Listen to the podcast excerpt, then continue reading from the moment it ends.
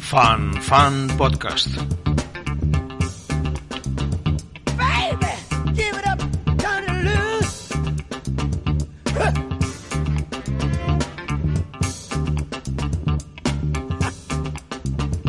Baby, Bienvenidos al podcast de FanFan. Hay una clave de nuestro tiempo que es la creación de un mundo donde el crecimiento de la riqueza sea sostenible. No podemos renunciar a seguir creando riqueza, pero esa expansión debe ser compatible con el medio ambiente. Y aquí surge enseguida la amenaza del CO2. Seguimos en un sistema cuya fuente principal de energía es el carbono, con todos los problemas que se derivan del dióxido de carbono en la atmósfera o en los mares, subida de temperatura del agua, aumento de temperatura de la atmósfera, acidificación de las aguas, desaparición de los hielos polares. Tenemos que pasar a un modelo energético que esté descarbonizado. La otra gran tendencia en auge en el mundo es la digitalización y ambos términos, ambos procesos, digitalización y descarbonización, tienen relación. Es una relación que de momento no es muy armónica, pero mm, debe serlo o debe tender a serlo. Hoy nos acompaña Nurdin Birmane, que es el vicepresidente ejecutivo de Atos, una multinacional que es número 5 del mundo, quizá pronto llegue a ser la número 3. Nurdin es además asesor especial de Cruz Roja Internacional y de la Media Luna Roja. Nurdin, bienvenido. Muchas gracias. eh, gracias por recibirme por este tema. Vamos a empezar por definir qué es descarbonizar. Es muy simple. Descarbonizar es reducir o quitar las emisiones de carbón en la atmósfera o en nuestros procesos. Bien. Eh, a la vez que intentamos descarbonizar, ahí está la Agenda 2030 de la Unión Europea, por ejemplo, eh, lo digital consume mucha energía y lo digital, y Atos está en el centro de lo digital, es su actividad principal, eh, está en un crecimiento progresivo exponencial. Eh, la energía que consume lo digital de momento es una energía fundamentalmente del carbono, de energía de carbono. Hay que pensar, por ejemplo, el consumo energético que tiene una tecnología tan en auge como el blockchain. ¿no? Eh, bien, ¿cómo conseguimos que la expansión digital eh, se haga a partir o a través de una energía que sea diferente? Sí, ti- tienes, eh, tienes razón. Ho- Hoy en día estimamos que el digital consume o genera 4% de las emisiones de carbón en el mundo. Y la mitad de estas emisiones vienen esencialmente de la energía utilizada por los centros de cálculos, los data centers, y la otra mitad viene eh, de todo el proceso de, de- concepción, de creación de las pantallas, de los ordenadores, más o menos si quieres simplificarlo. Entonces sí, en eso tenemos que trabajar para cambiar nuestro, eh, nuestra manera de consumir el digital para poder contenerlo. Hablabas de crecimiento exponencial, hablamos más o menos de un, entre 8 y 9% de incremento cada año. Eso no es sostenible, tenemos que pararlo. Y, ahora veo mm, muchas compañías cada día empezar a entender el problema y empezar a cambiar su manera de consumir el digital, pero ahora tenemos que ir un paso más allá y también educar nuestra nueva generación. Por ejemplo, para no tener cada vez el 5G o, el ancho de banda activado 24 por 7, porque eso genera consumo de energía. Tam- también tenemos que hablar con la gente, no hace falta de cambiar tu móvil cada año o cada dos años. Es verdad que veo muchas generaciones hacer eso. Hay una manera de quizás mantener tu móvil con toda la tecnología que necesitas un poquito más largo tiempo. Esos son, esos son temas que tenemos que am, atacar a nivel de la sociedad con nuestros hijos, con la nueva generación y empezar a poner una nueva manera de utilizar el digital. Pero quería únicamente añadir un punto es que es verdad, el digital son 4% de las emisiones, pero pensemos que con el digital podemos impactar hasta 20% de las emisiones de carbón en el mundo. Y cuando digo eso, pues no hace falta únicamente de mirar el año que hemos pasado. Gracias al digital hemos podido mantener un poco de economía con el, traba- el trabajo remotamente, con muchas herramientas, muchas herramientas digital que nos han permitido de mantener un núcleo de economía sin tener que gastar energía por viajar eh, con coche, con aviones y todo eso. Bien, eh, ya, ya, hablamos mm, desde el punto de vista de Atos. Vamos a centrarnos en la actividad de una compañía cuyo corazón de negocio está en la expansión de lo digital y por tanto estáis en contacto con muchas empresas y con muchos sectores que utilizan tecnologías digitales.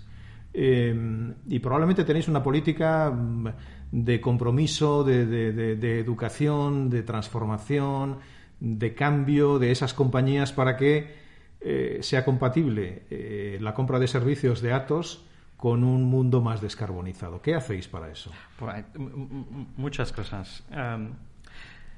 primero voy a hablar de lo que hacemos internamente. Atos, ¿vale? Atos hemos anunciado hace poco nuestra ambición de ser net zero, ¿vale?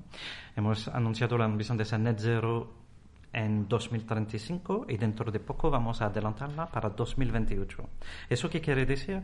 2028 son 22 años antes del Acuerdo de París. ¿vale? Es muy importante porque el Acuerdo de París, todas las compañías y los países trabajan para ser net zero en 2050. ¿Y, qué quiere decir net zero? Quiere decir que tienes que reducir las emisiones de carbón que tienes en tu negocio. La primera parte de NATOS van a ser las oficinas, los viajes de la gente, la electricidad que consumimos con nuestro data center. Y luego tienes que atacar también las emisiones generadas por lo que compras y lo que vendes. Lo que compramos, estamos poniendo toda nuestra lista de compañía con quien compramos actividades o productos para que ellas sean también carbon neutral. Eso es muy importante porque le forzamos a ellos para mantener el negocio con ellos a cambiar su estrategia y a venir con evidencias que están neutralizando o reduciendo sus emisiones de carbón. Y segundo, la parte que vendemos. Vendemos servicios y en eso hemos arrancado el año pasado lo que llamamos uh, DLE que son Decarbonization Level Agreement, que son acuerdos de servicios para decarbonizar el servicio que entregamos a nuestro cliente. Entonces, hoy en día, tú eres un cliente, compras un servicio de datos cuando firmamos eso, por, por, supuesto que firmamos precios, condiciones comerciales y todo eso, pero también vamos a comprometernos a que la entrega del servicio que te hacemos, vamos a reducir las emisiones de carbón entre el día 1 y el día 100 de tu contrato. Y eso vamos a acordar un objetivo. Entonces tú, cuando tienes que calcular las emisiones de carbón de tu empresa, ya sabes que comprando un servicio de datos, este va a reducir sus emisiones carbónicas. Entonces, dentro de lo que hay, tienes un proveedor que ya se compromete a reducir. Eso es muy importante. Segundo, una parte de nuestro uh, portfolio vendemos también ordenadores, eh, especialmente los supercalculadores. Y, y, en eso tenemos hoy en día la tecnología más avanzada y la menos, o más eficiente en términos de energía, de consumo de energía. Y podemos compararnos con productos de China o productos de Estados Unidos, somos los mejores en el mercado en eso. Entonces, eso es el compromiso de Atos, interno y externo a los clientes. Es decir, que ese agreement del que mm, hablabas en, eh, en, en, tu primera, en la primera parte de tu intervención, equivale de alguna manera a un certificado de que se están cumpliendo una serie de, protocolos y medidas para descarbonizar. Eh, exactamente, tienes totalmente razón.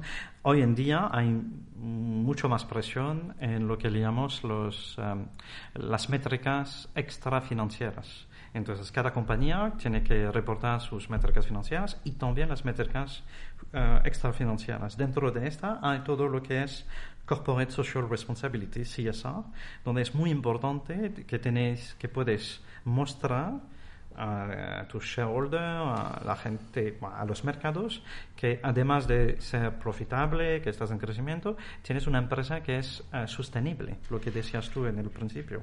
entonces, ahí tienes que reportar lo que estás generando como emisiones de, carbón y cómo lo estás eh, atacando para reducirla. Entonces ahí, con los acuerdos de datos, puedes traer esto como un certificado adicional a tus auditores para mostrar que efectivamente estás trabajando en tu supply chain y que uno de tus proveedores está bajando su consumo de, de, carbón.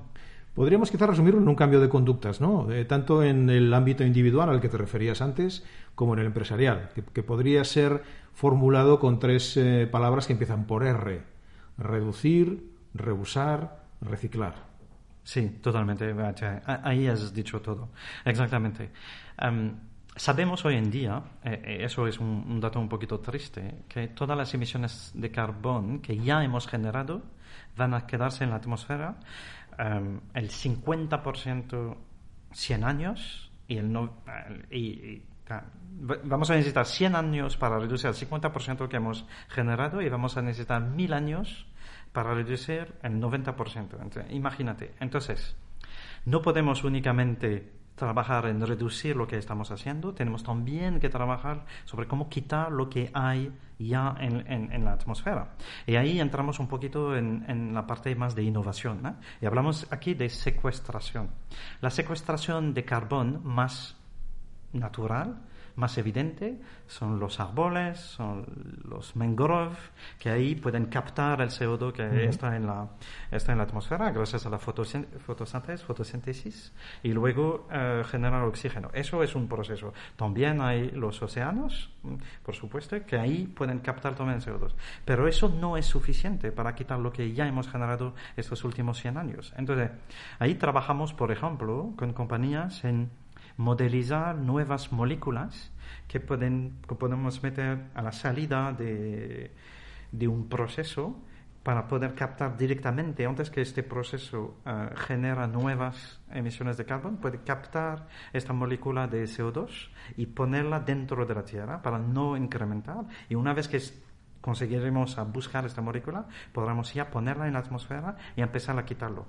Aquí te hablo de un terreno de muy innovadora. Estamos en el principio de eso, pero espero mucho que la secuestración de carbón mm, vamos a buscar una manera de hacerla, porque eso es la única clave si queremos, si queremos esperar mantener el aumento de temperatura a los dos grados, que eso es el objetivo de todos. Eh, Atos tiene una presencia mundial eh, relevante, lo cual os da un punto de vista general sobre cómo está eh, la economía, la industria, los sectores. Hay algunos que estén eh, más avanzados y otros donde cueste más este proceso de descarbonizar. Sí, eh, vamos a verlo por industria y, voy, a, ah, voy, a, ser muy franco en esa. Si empezamos con la parte de energía, energía y utilities, como son ellos los principales generadores de emisión carbón, voy a decirte que estos necesitan una licencia social. Entonces, este sector está invirtiendo mucho porque están, están muy preocupados de la reacción de, la gente y sobre todo si cambiamos de modelo energético, ellos tienen que ser al frente de eso porque es todo un modelo de negocio que está en riesgo. Entonces, e, e, en eso voy a decirte, eh, bien están invirtiendo, pero no están cambiando todavía su modelo de negocio que está basado en extraer energía del suelo y generar más emisión de carbón. Eh, el segundo sector donde podemos hablar es más de la industria, el manufacturing. Ahí voy a decirte que el COVID ha ayudado mucho porque hemos visto con la primera ola que si China está cerrada, todo está cerrado. Entonces ahí todas las empresas de industria están repensando su supply chain y relocalizar alguna parte de su supply chain. Lo hemos visto con las mascarillas, por ejemplo, pero lo vemos ahora con los medicamentos, las vacunas. Entonces, estas compañías... Um, una parte de su supply chain, están intentando hacerlo carbon free.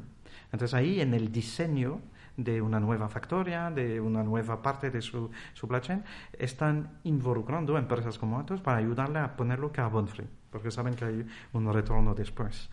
Y, em, y luego voy a decir la parte de finanzas, banca, los bancos, los seguros como ellos están invirtiendo mucho dinero en empresas, tienen que entender rápidamente qué empresa está en riesgo de quiebra por la evolución de la temperatura, de sus emisiones carbono. Ahí ayudamos las empresas a tener criterios para asesorar mucho mejor qué tipo de empresa va a ser sostenible dentro de 10 años o 20 años y qué tipo de eh, empresa va a ser en riesgo. E, esos son los tres que están realmente enfrente. Um, lo, que están un poquito más atrás, voy a decir que todo el mundo de, de la salud todavía tienen otra prioridad y lo entendemos perfectamente. Y también el sector público, porque veo muchos anuncios de, de compromiso del sector público, pero hoy en día en los pliegos que nos llegan todavía no está trasladado. Bien. Eh, ahora le pregunto al, al, asesor especial de Cruz Roja y de Media Luna Roja eh, cómo está evolucionando la tecnología o cómo, cómo está penetrando la tecnología en países de África, que siempre mm, eh, solemos olvidarnos de que hay continentes donde todavía hay asignaturas pendientes muy graves como eh, la lucha contra el hambre. pero a la vez están accediendo en algunos países a tecnologías que les permiten eh, trabajar de una manera más fácil, de una manera más rápida y de una manera más participativa. ¿Qué está pasando en esos países? Sí, es, muy impresionante. Es muy impresionante de, de, ver el nivel de adopción de la tecnología y que se están saltando de tecnología que a nosotros nos cuesta dejar, ellos pasan directamente a las nuevas. Eh, eh recordanos que, que, el móvil banking, ¿sabes? La banca en tu teléfono, ha empezado en la India, no ha empezado en el mundo occidental, ¿no? ha empezado en la India. Entonces, eh, el móvil eh, eh, es la clave para traer la tecnología a estos países. Y, y, eh, hablabas de África, em, voy a cogerte un, ejemplo que estamos trabajando ahora en, Kenia. Intentamos, con el despliegue de, de la red, de la 5G, intentamos de traer la telemedicina en zonas donde no hay ningún doctor. Y gracias al móvil de la gente, gracias al ancho de banda, la gente puede conectarse y tener un doctor, es verdad, a distancia, pero puede mostrarle lo que pasa, pueden tener acceso a alguna especialidad que no podrían tener acceso sin andar tres días. Entonces, ahí es, es una parte. Pero la, otra parte que es muy, eh, muy interesante con, con la tecnología llegando en estos países, estamos dando a estos países una nueva una nueva herramienta para levantar su economía, para traer educación a la gente, especialmente pienso a las, a las mujeres y a las niñas. Ahí hay proyectos digitales donde ayudamos, por ejemplo, estamos involucrados en un proyecto que se llama Women in Africa, donde ayudamos gente en Senegal, gente en Ruanda, para que puedan aprender a a, hacer códigos, códigos de aplicaciones, pero desde su casa, con un móvil, con estas herramientas digitales. Entonces ahí, ahí veo el digital como una misión más que como un negocio. Y es verdad que con Cruz Roja y otras estamos trayendo también este tipo de herramienta. Nordin Birmane, vicepresidente ejecutivo de Atos, gracias por acompañarnos en este podcast de FanFan. Mucha suerte y hasta siempre. Gracias, gracias a ti. Thank you.